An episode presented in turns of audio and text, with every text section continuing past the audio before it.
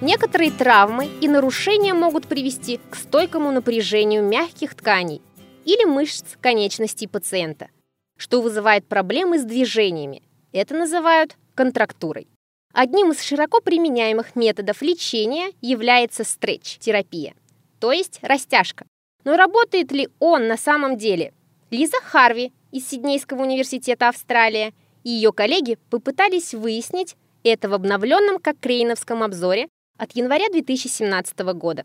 Чулпун Таштанбекова из Казанского федерального университета перевела текст подкаста на русский язык и расскажет нам об этом исследовании. Долгое время считалось, что наиболее подходящим лечением контрактур является растяжка, стретч.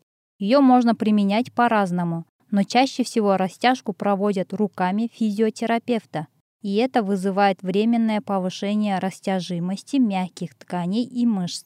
Однако обновленный обзор ставит под сомнение эффект от этих процедур продолжительностью не более чем несколько минут и их эффективность для лечения и профилактики контрактур. Первая версия обзора была опубликована в 2010 году, и подготовив обновление, авторы вновь изучили рандомизированные исследования, которые включали людей, уже имеющих контрактуры, либо склонных к их развитию.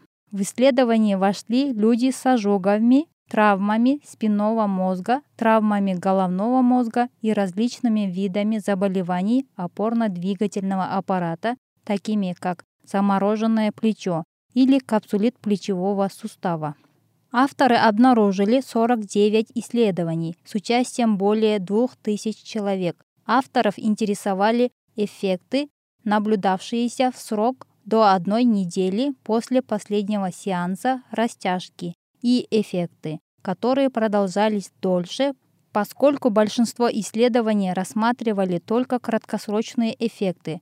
Авторы сосредоточились на этих доказательствах. В испытаниях, как правило, растяжку назначали на 20 минут в день, но некоторые делали упражнения по несколько минут в день, а другие проводили постоянное растяжение изо дня в день, помещая конечности в гипс или лангет. Важно отметить, однако, что большинство испытаний продолжалось всего несколько недель, что имеет значение, поскольку растяжку часто пропагандируют для людей с инвалидностью как пожизненное вмешательство. Тем не менее, самое продолжительное из 49 испытаний растяжки длилось до 7 месяцев. Авторы сконцентрировали внимание на подвижности суставов, качестве жизни, боли и степени способности людей двигаться и участвовать в нормальной деятельности. Однако результаты не позволили авторам сделать выводы о способности двигаться или участвовать в нормальной деятельности из-за отсутствия данных.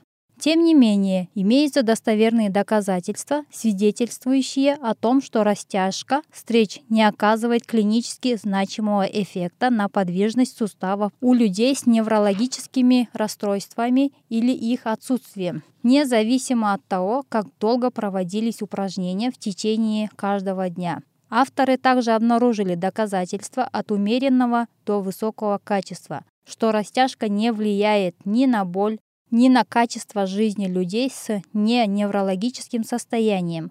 У людей с неврологическими заболеваниями эффекты влияния растяжки на боль неясны и не изучено влияние этих упражнений на качество жизни этих больных. В резюме этого систематического обзора авторы сообщают, что растяжка встреч не является эффективной для лечения контрактур у людей с неврологическими заболеваниями или без них. Единственный нюанс заключается в том, что мы не знаем, что произойдет, если растяжку встреч проводить ежедневно на протяжении многих месяцев или лет, так как это является обычной рекомендацией для людей с хроническими долгосрочными неврологическими расстройствами, связанными с заболеваниями головного и спинного мозга. Если вы хотите узнать больше о доказательствах этого обзора, вы можете найти полную версию онлайн в библиотеке Cochrane cochranelibrary.com.